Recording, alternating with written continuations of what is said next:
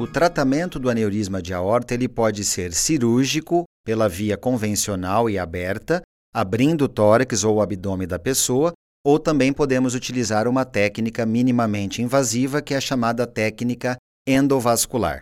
Nessa figura, vocês vão notar superiormente a descrição morfológica da aorta ascendente, que é aquela porção entre o coração e as carótidas, e vocês conseguem visualizar também as artérias carótidas. Na figura mais inferior, vocês notam a presença de um tubo, que é uma prótese, na verdade, que foi utilizada para substituir a porção aneurismática na aorta ascendente. Essa técnica é tradicional para o tratamento do aneurisma de aorta da aorta ascendente.